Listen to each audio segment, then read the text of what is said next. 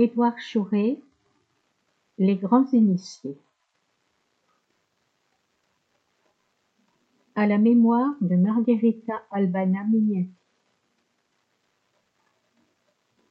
Sans toi, ô grande âme aimée, ce livre n'eût point vu le jour. Tu l'as couvé de ta flamme puissante, tu l'as nourri de ta douleur, tu l'as béni d'une divine espérance. Tu avais l'intelligence qui voit le beau et le vrai éternel au-dessus des réalités éphémères. Tu avais la foi qui transporte les montagnes. Tu avais l'amour qui éveille et qui crée des âmes. Ton enthousiasme brûlait comme un feu rayonnant. Et voici, tu t'es éteinte et tu as disparu. D'une aile sombre, la mort t'a emporté dans le grand inconnu. Mais si mes regards ne peuvent plus t'atteindre, je te sais plus vivante que jamais. Affranchie des chaînes terrestres, du sein de la lumière céleste où tu t'abreuves, tu n'as cessé de suivre mon œuvre, et j'ai senti ton rayon fidèle veiller jusqu'au bout sur son éclosion prédestinée. Si quelque chose de moi devait survivre parmi nos frères, dans ce monde où tout ne fait que passer, je voudrais que ce fût ce livre, témoignage d'une foi conquise et partagée. Comme un flambeau d'Éleusis orné de noirs cyprès et de narcisses étoilés, je le voue à l'âme ailée de celle qui m'a conduit jusqu'au fond des mystères, afin qu'il propage le feu sacré et qu'il annonce l'aurore de la grande lumière.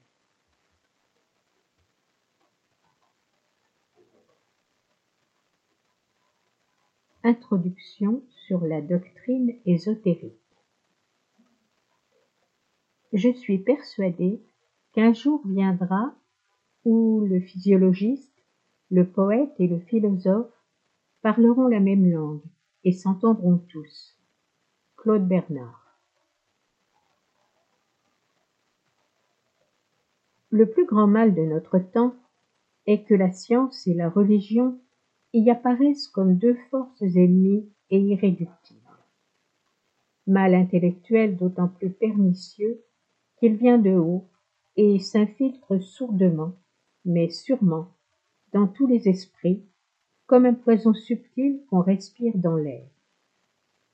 Or, tout mal de l'intelligence devient à la longue un mal de l'âme et par suite un mal social tant que le christianisme ne fit qu'affirmer naïvement la foi chrétienne, au milieu d'une Europe encore à demi barbare comme au Moyen Âge, il fut la plus grande des forces morales. Il a formé l'âme de l'homme moderne. Tant que la science expérimentale, ouvertement reconstituée au XVIe siècle, ne fit que revendiquer les droits légitimes de la raison et sa liberté illimitée, elle fut la plus grande des forces intellectuelles? Elle a renouvelé la face du monde, affranchi l'homme de chaînes séculaires et fourni à l'esprit humain des bases indestructibles. Mais depuis que l'Église, ne pouvant plus prouver son dogme primaire en face des objections de la science, s'y est enfermée comme dans une maison sans fenêtre, opposant la foi à la raison, comme un commandement absolu et indiscutable, depuis que la science, enivrée de ses découvertes dans le monde physique, faisant abstraction du monde psychique et intellectuel, est devenue agnostique dans sa méthode, matérialiste dans ses principes comme dans sa fin, depuis que la philosophie désorientée et impuissante entre les deux a en quelque sorte abdiqué ses droits pour tomber dans un scepticisme transcendant, une scission profonde s'est faite dans l'âme de la société comme dans celle des individus. Ce conflit, d'abord nécessaire et utile, puisqu'il a établi les droits de la raison et de la science, a fini par devenir une cause d'impuissance et de dessèchement. La religion répond aux besoins du cœur, de là sa magie éternelle la science à ceux de l'esprit, De là sa force invincible. Mais depuis longtemps ces puissances ne savent plus s'entendre. La religion sans preuve et la science sans espoir sont debout, l'une en face de l'autre, et se défient sans pouvoir se vaincre. De là une contradiction profonde, une guerre cachée, non seulement entre l'État et l'Église, mais encore dans la science elle-même, dans le sein de toutes les Églises et jusque dans la conscience de tous les individus pensants.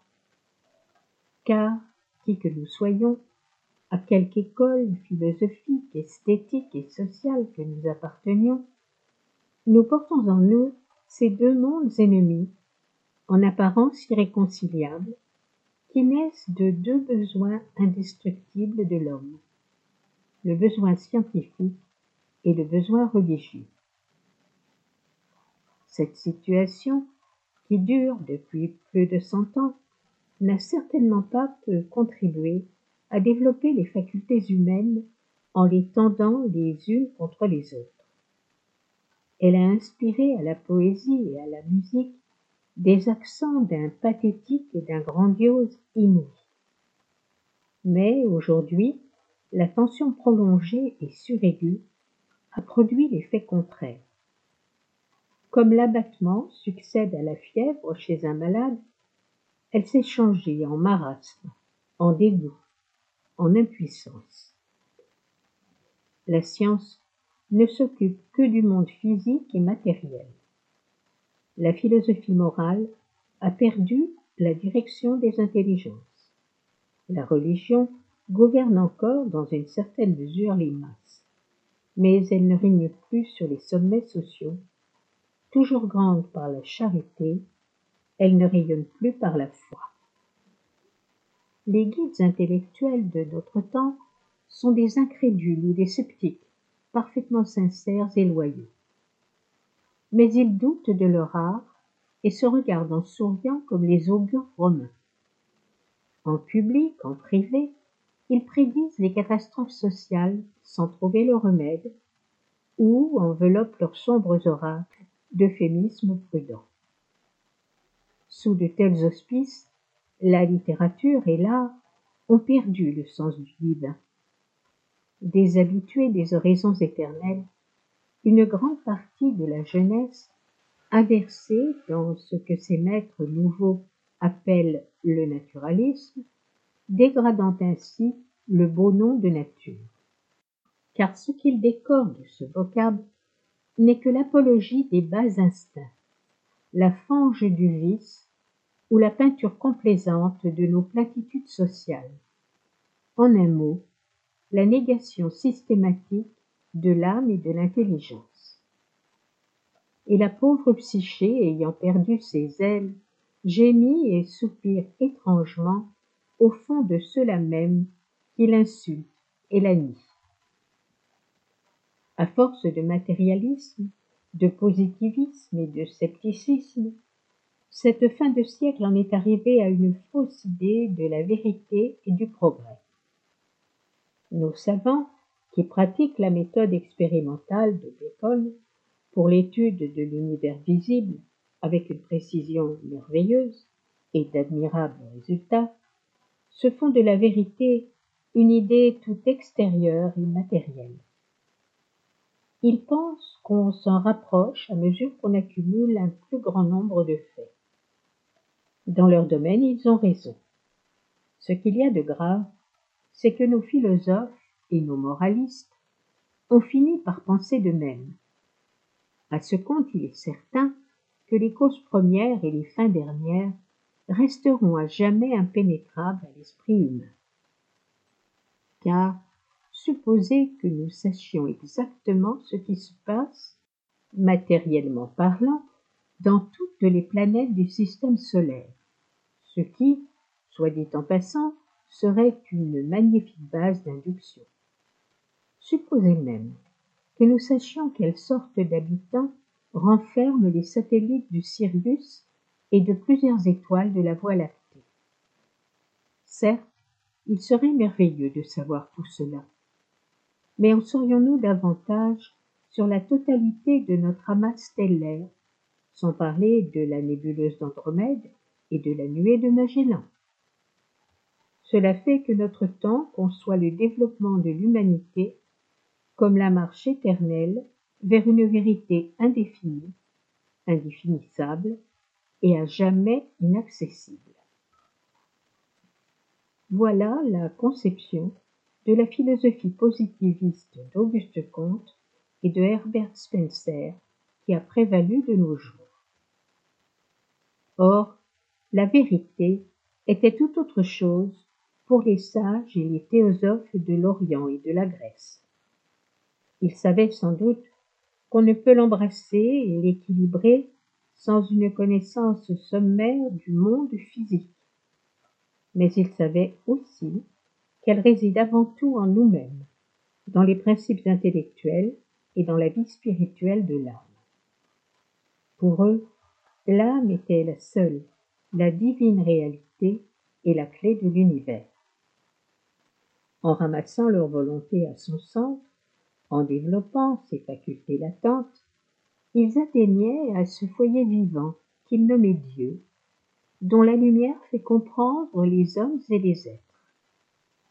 Pour eux, ce que nous nommons le progrès, à savoir l'histoire du monde et des hommes, n'était que l'évolution dans le temps et dans l'espace de cette cause centrale et de cette fin dernière.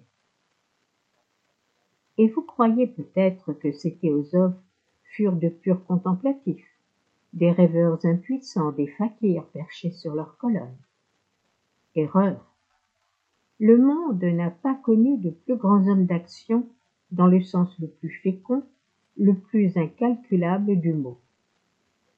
Ils brillent comme des étoiles de première grandeur dans le ciel des âmes. Ils s'appellent Krishna, Bouddha, Zoroastre, Hermès, Moïse, Pythagore, Jésus. Et ce furent de puissants mouleurs d'esprit, de formidables éveilleurs d'âme, de salutaires organisateurs de société. Ne vivant que pour leur idée, toujours prêts à mourir, et sachant que la mort pour la vérité est l'action efficace et suprême, ils ont créé les sciences et les religions par suite les lettres et les arts, dont le suc nous nourrit encore et nous fait vivre. Et qu'est en train de produire le positivisme et le scepticisme de nos jours Une génération sèche, sans idéal, sans lumière et sans foi, ne croyant ni à l'âme ni à Dieu, ni à l'avenir de l'humanité, ni à cette vie ni à l'autre, sans énergie dans la volonté, doutant d'elle-même et de la liberté humaine. C'est par leurs que vous les jugerez, a dit Jésus. Ce mot du maître des maîtres s'applique aux doctrines comme aux hommes. Oui, cette pensée s'impose. Où la vérité est à jamais inaccessible à l'homme, où elle a été possédée dans une large mesure par les plus grands sages et les premiers initiateurs de la Terre. Elle se trouve donc au fond de toutes les grandes religions et dans les livres sacrés de tous les peuples. Seulement, il faut savoir l'y trouver et l'en dégager. Si l'on regarde l'histoire des religions avec des yeux décidés par cette vérité centrale que l'initiation intérieure peut seule donner, on demeure à la fois surpris et émerveillé. Ce qu'on aperçoit alors ne ressemble guère à ce qu'enseigne l'Église, qui borne la révélation au christianisme et ne l'admet que dans son sens primaire.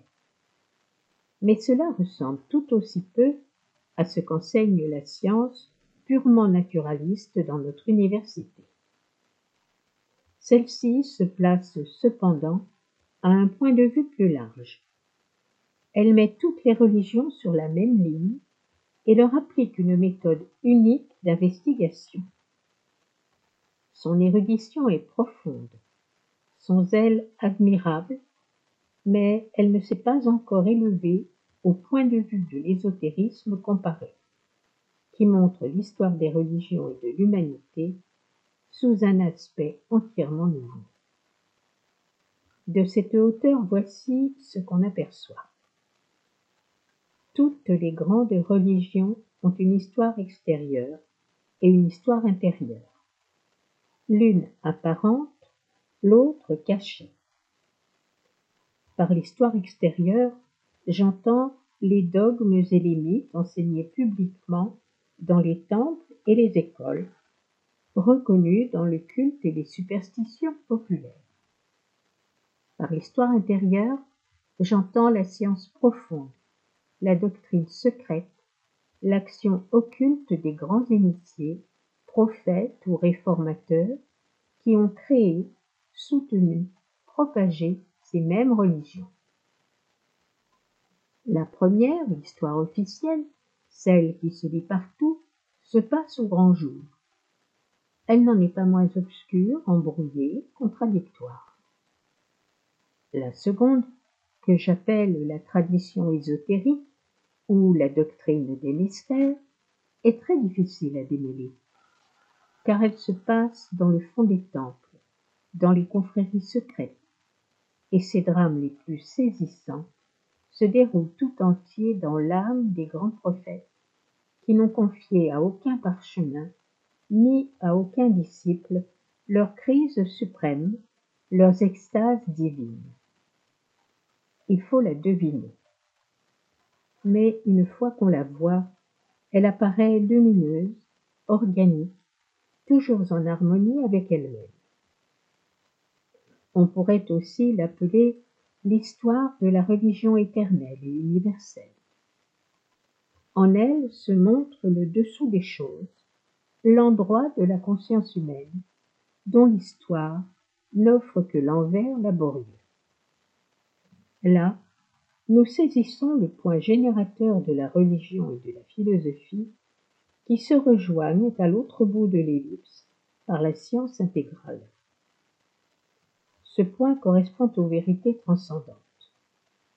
Nous y trouvons la cause, l'origine et la fin du prodigieux travail des siècles, la providence en ses agents terrestres. Cette histoire est la seule dont je me sois occupé dans ce livre. Pour la race aryenne, le germe et le noyau s'en trouvent dans les Védas. Sa première cristallisation historique apparaît comme la doctrine trinitaire de Krishna qui donne au brahmanisme sa puissance, à la religion de l'Inde son cachet indélébile. Bouddha, qui, selon la chronologie des brahmanes, serait postérieur à Krishna de 2400 ans, ne fait que mettre en dehors un autre côté de la doctrine occulte, celui de la métempsychose et de la série des existences enchaînées par la loi du karma. Quoique le bouddhisme fût une révolution démocratique, sociale et morale contre le brahmanisme aristocratique, et sacerdotale, son fond métaphysique est le même, mais moins complet. L'antiquité de la doctrine sacrée n'est pas moins frappante en Égypte, dont les traditions remontent jusqu'à une civilisation bien antérieure à l'apparition de la race aryenne sur la scène de l'histoire. Il était permis de supposer qu'en ces derniers temps, que le monisme trinitaire exposé dans les livres grecs d'Hermès Trismégiste était une compilation de l'école d'Alexandrie sous la double influence du judéo-christianisme et du néo-platonisme. D'un commun accord, croyants ou incrédules, historiens et théologiens n'ont cessé de l'affirmer jusqu'à ce jour.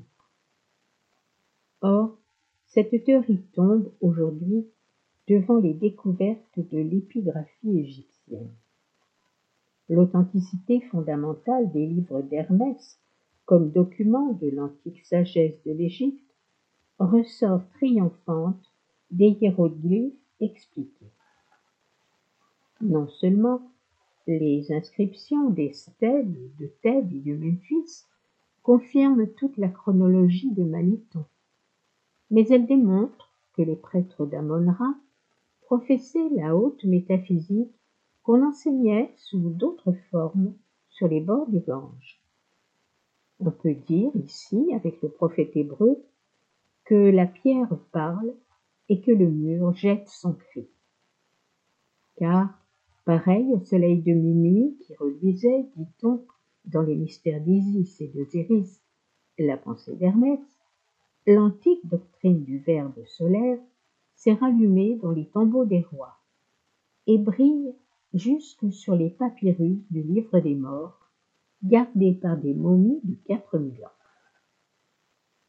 En Grèce, la pensée ésotérique est à la fois plus visible et plus enveloppée qu'ailleurs visible parce qu'elle se joue à travers une mythologie humaine ravissante, parce qu'elle coule comme un sang ambrosien dans les veines de cette civilisation et jaillit par tous les pores de ses dieux comme un parfum et comme une rosée céleste.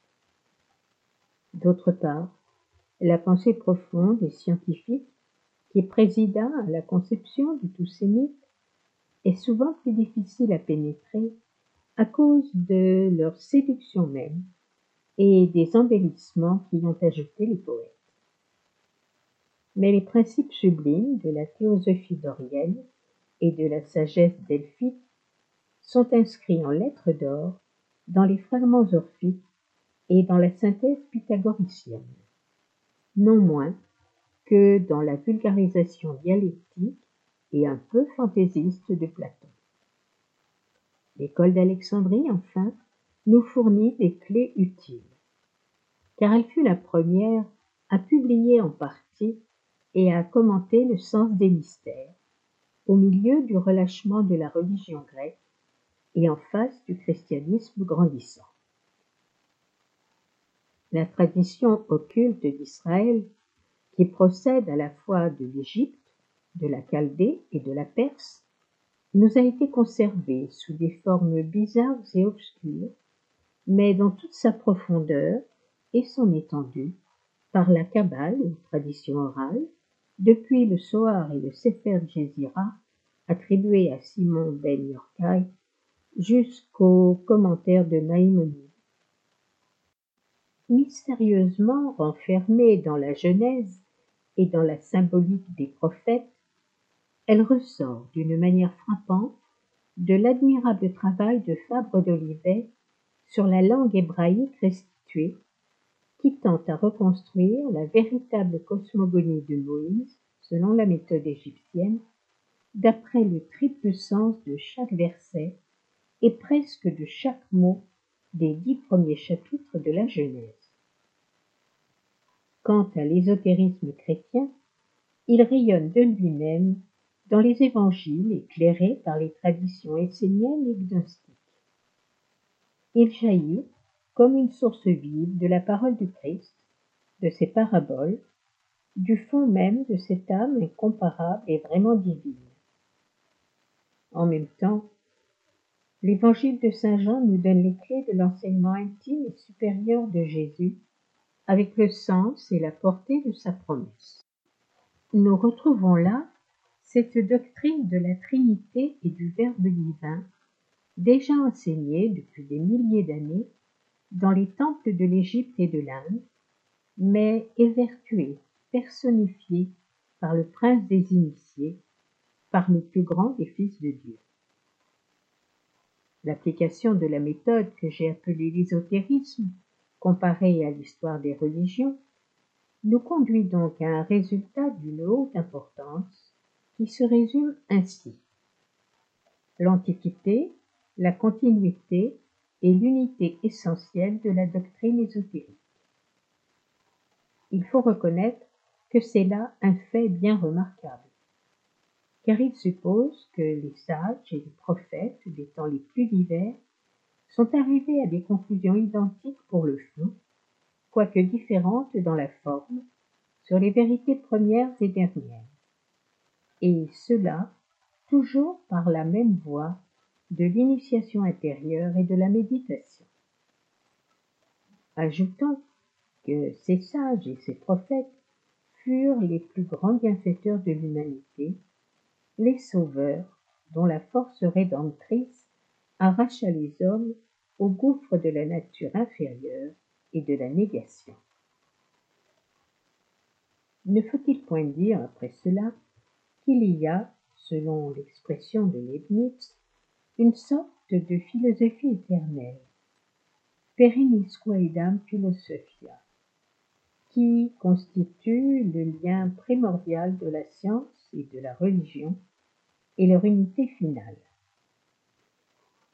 La théosophie antique, professée en Inde, en Égypte et en Grèce, constituait une encyclopédie véritable, divisée généralement en quatre catégories.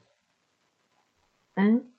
La théogonie, ou science des principes absolus, identique avec la science des nombres appliquée à l'univers ou les mathématiques sacrées. 2. La cosmogonie, réalisation des principes éternels dans l'espace et le temps, ou involution de l'esprit dans la matière. Période du monde. 3. La psychologie, constitution de l'homme, évolution de l'âme à travers la chaîne des existences. 4. La physique, science des règnes de la nature terrestre et de ses propriétés. La méthode inductive et la méthode expérimentale se combinaient et se contrôlaient l'une par l'autre dans ces divers ordres de sciences, et à chacune d'elles correspondait un art. C'était, en les prenant dans l'ordre inverse, et en commençant par les sciences physiques, un, une médecine spéciale fondée sur la connaissance des propriétés occultes des minéraux, des plantes et des animaux.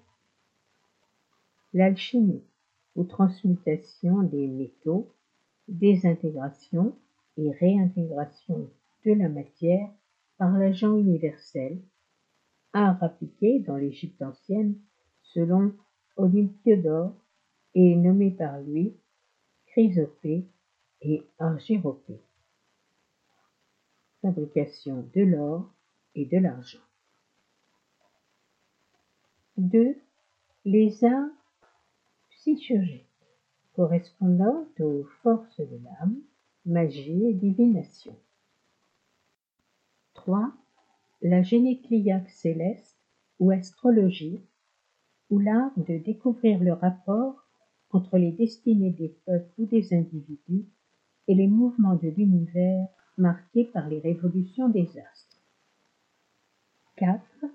La théurgie, l'art suprême du mage, aussi rare que périlleux et difficile, celui de mettre l'âme en rapport conscient avec les divers ordres d'esprit et d'agir sur eux. On le voit, sciences et arts tout se tenait dans cette théosophie et découlait d'un même principe que j'appellerais en langage moderne le monisme intellectuel, le spiritualisme évolutif et transcendant. On peut formuler comme il suit les principes essentiels de la doctrine ésotérique. L'esprit est la seule réalité. La matière n'est que son expression inférieure changeant, éphémère, son dynamisme dans l'espace et le temps. La création est éternelle et continue comme la vie. Le microcosme homme est par sa constitution ternaire, esprit, âme et corps, l'image et le miroir du macrocosme univers, monde divin, humain et naturel, qui est lui-même l'organe du lieu ineffable de l'Esprit absolu, lequel est par sa nature Père, Mère et Fils, essence, substance et vie. Voilà pourquoi l'homme, image de Dieu, peut devenir son Verbe vivant. La gnose ou la mystique rationnelle de tous les temps est l'art de trouver Dieu en soi en développant les profondeurs occultes, les facultés latentes de la conscience. L'âme humaine, l'individualité, est immortelle par essence. Son développement a lieu sur un plan tour à tour descendant et ascendant par des existences alternativement spirituelles et corporelles. La réincarnation est la loi de son évolution. Parvenue à sa perfection, elle y échappe et retourne à l'esprit pur, à Dieu dans la plénitude de sa conscience. De même que l'âme s'élève au-dessus de la loi du combat pour la vie lorsqu'elle prend conscience de son humanité, de même elle s'élève au-dessus de la loi de la réincarnation lorsqu'elle prend conscience de sa divinité. Les perspectives qui s'ouvrent au seuil de la théosophie sont immenses, surtout lorsqu'on les compare à l'étroit et désolant horizon où le matérialisme enferme l'homme, ou aux données enfantines et inacceptables de la théologie cléricale. En les apercevant pour la première fois, on éprouve l'éblouissement, le frisson de l'infini. Les abîmes de l'inconscient s'ouvrent en nous-mêmes, nous montrent le gouffre d'où nous sortons, les hauteurs vertigineuses où nous aspirons.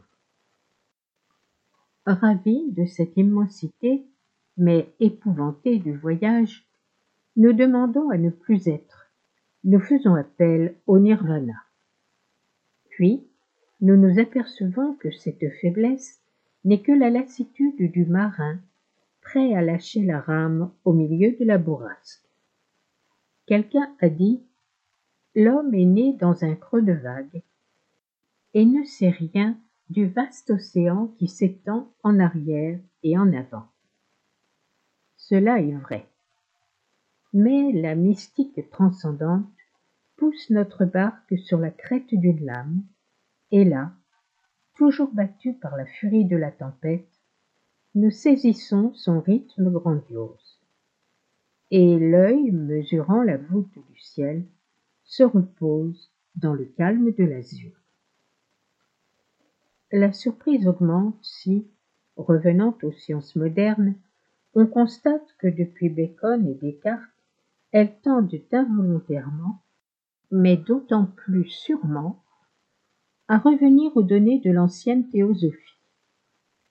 Sans abandonner l'hypothèse des atomes, la physique moderne en est arrivée insensiblement à identifier l'idée de matière avec l'idée de force, ce qui est un pas vers le dynamisme spiritualiste. Pour expliquer la lumière, le magnétisme, l'électricité, les savants ont dû admettre une matière subtile et absolument impondérable remplissant l'espace et pénétrant tous les corps, matière qu'ils ont appelée éther, ce qui est un pas vers l'antiquité théosophique de l'âme du monde. Quant à l'impressionnabilité, à l'intelligente docilité de cette matière, elle ressort d'une récente expérience qui prouve la transmission du son par la lumière. De toutes les sciences, celles qui semblent avoir le plus compromis le spiritualisme sont la zoologie comparée et l'anthropologie. En réalité, elles l'auront servi en montrant la loi et le mode d'intervention du monde intelligible dans le monde animal. Darwin a mis fin à l'idée enfantine de la création selon la théologie primaire. Sous ce rapport, il n'a fait que revenir aux idées de l'ancienne théosophie. Pythagore avait déjà dit L'homme est parent de l'animal.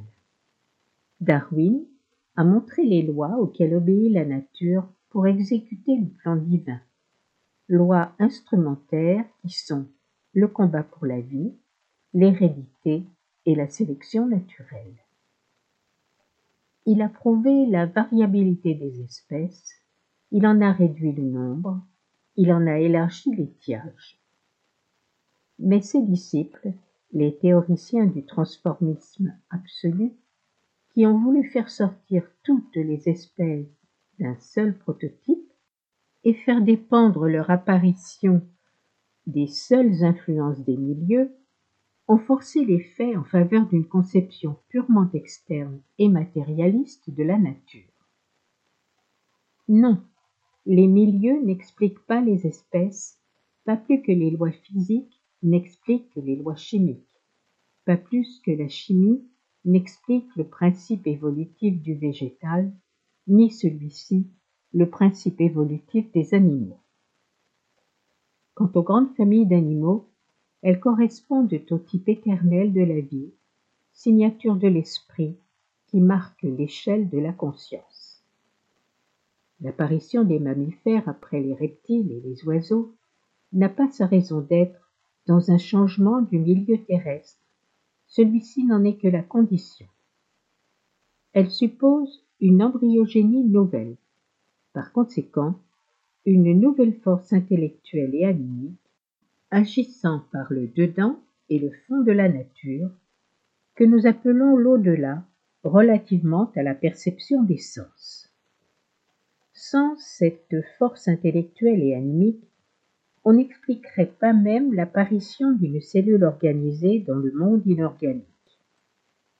Enfin, l'homme qui résume et couronne la série des êtres révèle toute la pensée divine par l'harmonie des organes et la perfection de la forme, effigie vivante de l'âme universelle, de l'intelligence active. Condensant toutes les lois de l'évolution et toute la nature dans son corps, il la domine et s'élève au-dessus d'elle pour entrer par la conscience et par la liberté dans le royaume infini de l'esprit. La psychologie expérimentale, appuyée sur la physiologie, qui tend depuis le commencement du siècle à redevenir une science, a conduit les savants contemporains jusqu'au seuil d'un autre monde, le monde propre de l'âme, où, sans que les analogies cessent, règnent des lois nouvelles.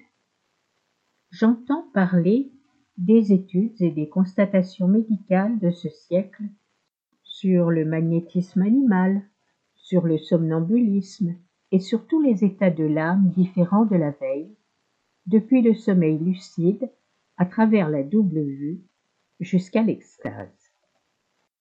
La science moderne n'a fait encore que tâtonner dans ce domaine où la science des temples antiques avait su s'orienter parce qu'elle en possédait les principes et les clés nécessaires.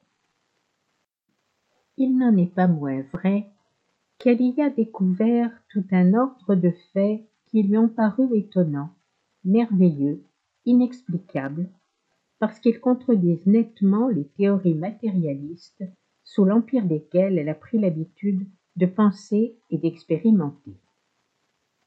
Rien n'est plus instructif que l'incrédulité indignée de certains savants matérialistes devant tous les phénomènes qui tendent à prouver l'existence d'un monde invisible et spirituel.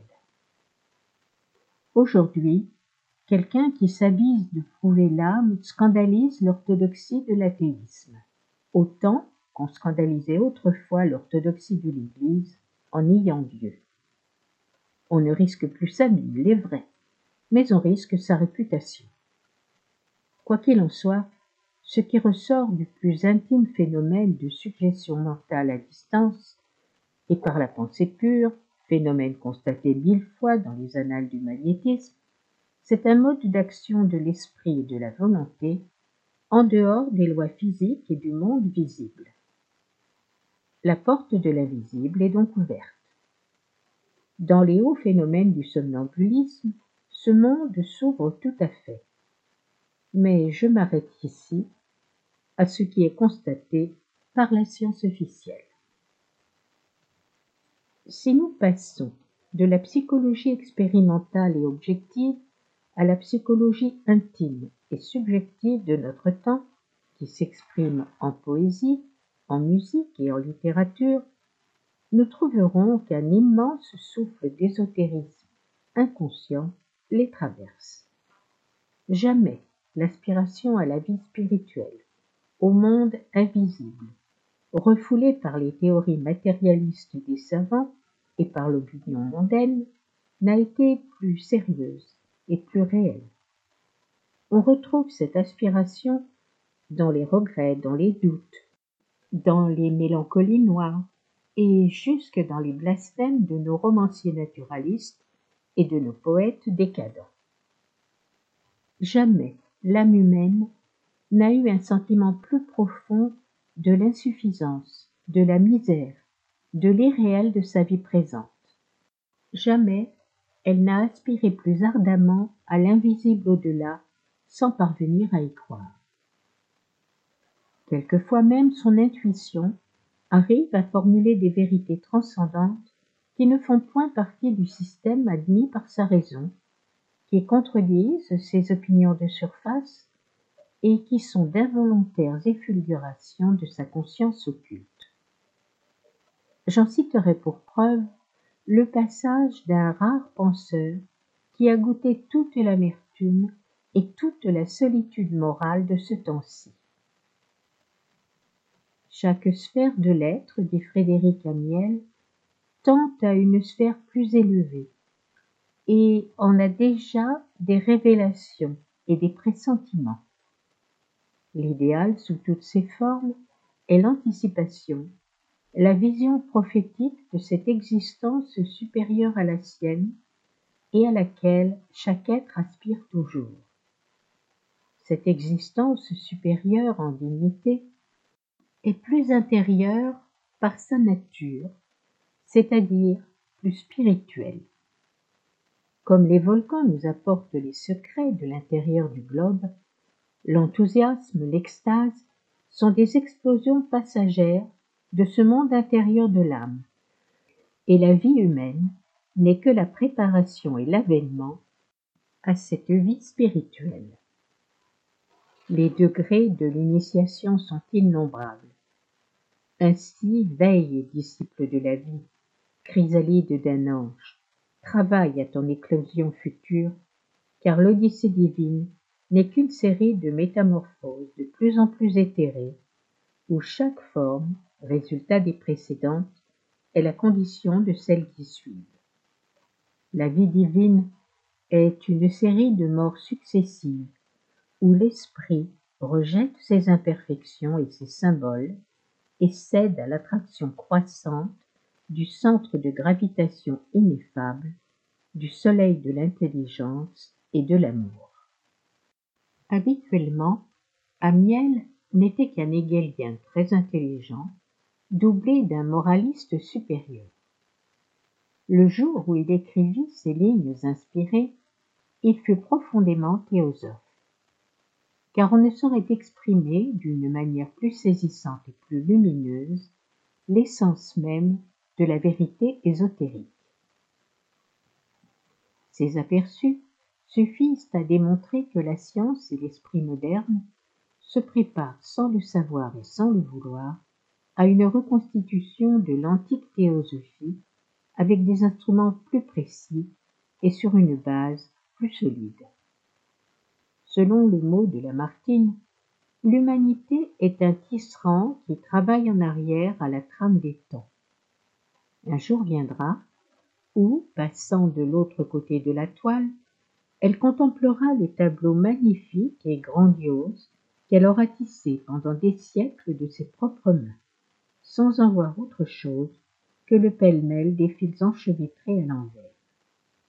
Ce jour-là, elle saluera la providence manifestée en elle-même. Alors se confirmeront les paroles d'un écrit hermétique contemporain, et elles ne sembleront pas trop audacieuses à ceux qui ont pénétré assez profondément dans les traditions occultes pour soupçonner leur merveilleuse unité. La doctrine ésotérique n'est pas seulement une science, une philosophie, une morale, une religion. Elle est la science, la philosophie, la morale et la religion, dont toutes les autres ne sont que des préparations ou des dégénérescences des expressions partielles ou faussées, selon qu'elles s'y acheminent ou en dévient. Loin de moi la vaine pensée d'avoir donné de cette science des sciences une démonstration complète. Il n'y faudrait pas moins que l'édifice des sciences connues et inconnues, reconstitué dans leur cadre hiérarchique et réorganisé dans l'esprit de l'ésotérisme. Tout ce que j'espère avoir prouvé, c'est que la doctrine des mystères est à la source de notre civilisation, qu'elle a créé les grandes religions, aussi bien ariennes que sémitiques, que le christianisme y conduit le genre humain tout entier par sa réserve ésotérique, et que la science moderne y tend providentiellement par l'ensemble de sa marche, qu'enfin ils doivent s'y rencontrer comme en un port de jonction, et trouver là leur synthèse.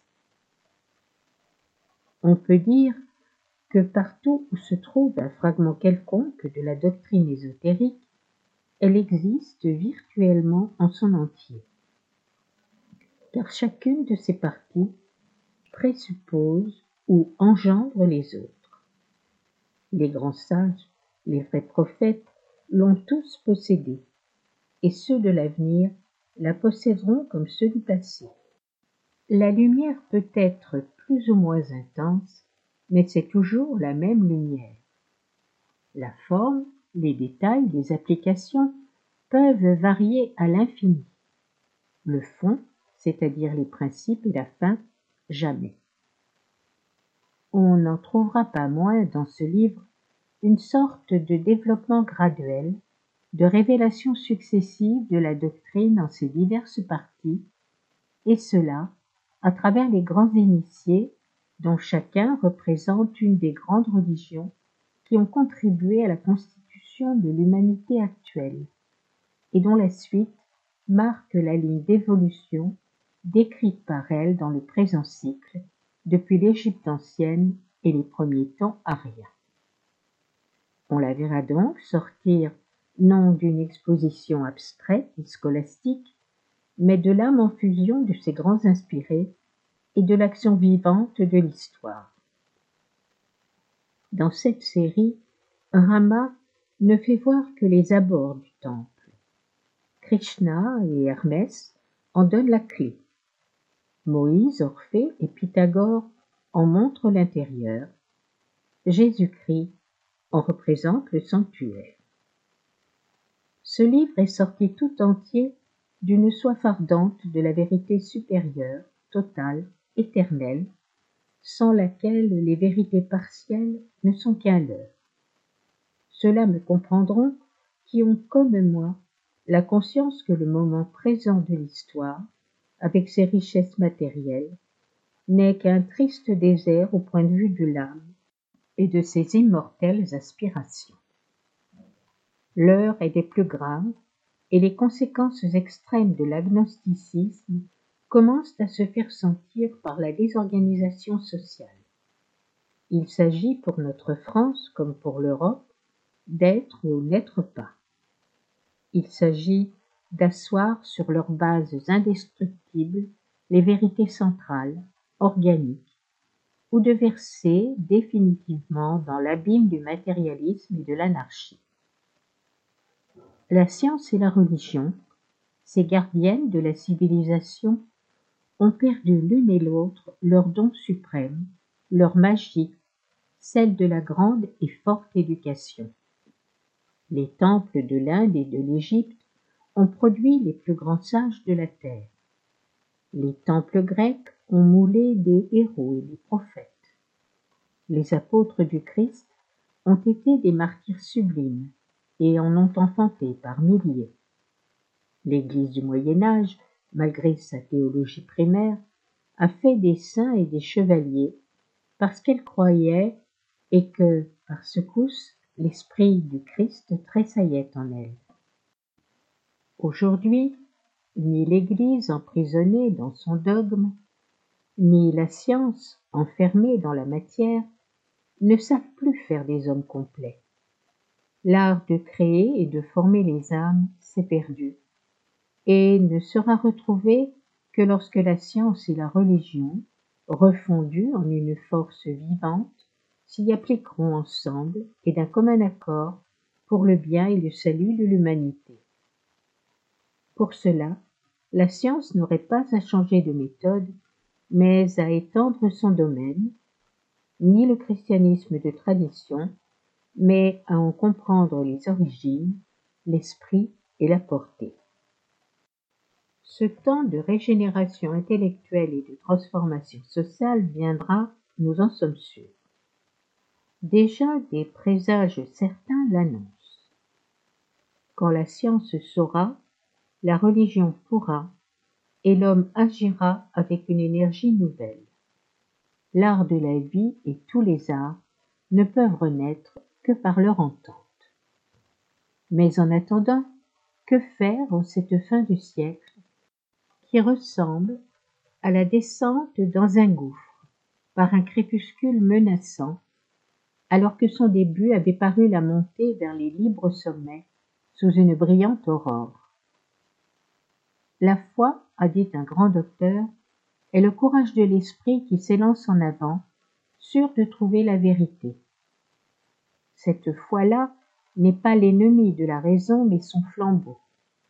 C'est celle de Christophe Colomb et de Galilée, qui veut la preuve et la contre-épreuve, provando et riprovando, et c'est la seule possible aujourd'hui.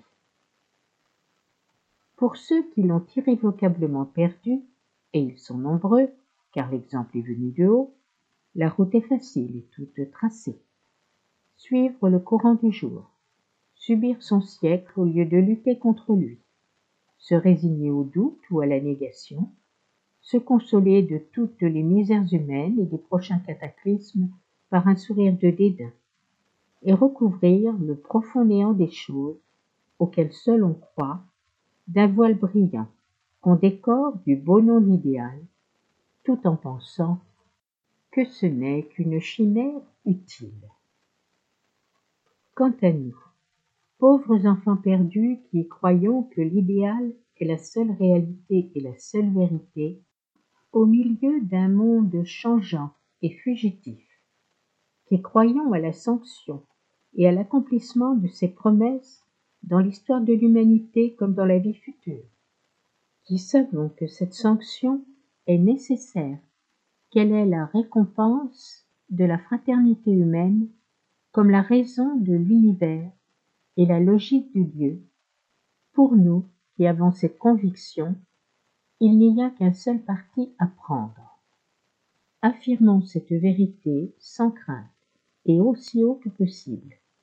Jetons-nous pour elle et avec elle dans l'arène de l'action, et par-dessus cette mêlée confuse, essayons de pénétrer par la méditation et l'initiation individuelle dans le temple des idées immuables pour nous armer là des principes infrangibles. C'est ce que j'ai tenté de faire dans ce livre, espérant que d'autres me suivront et le feront mieux que moi.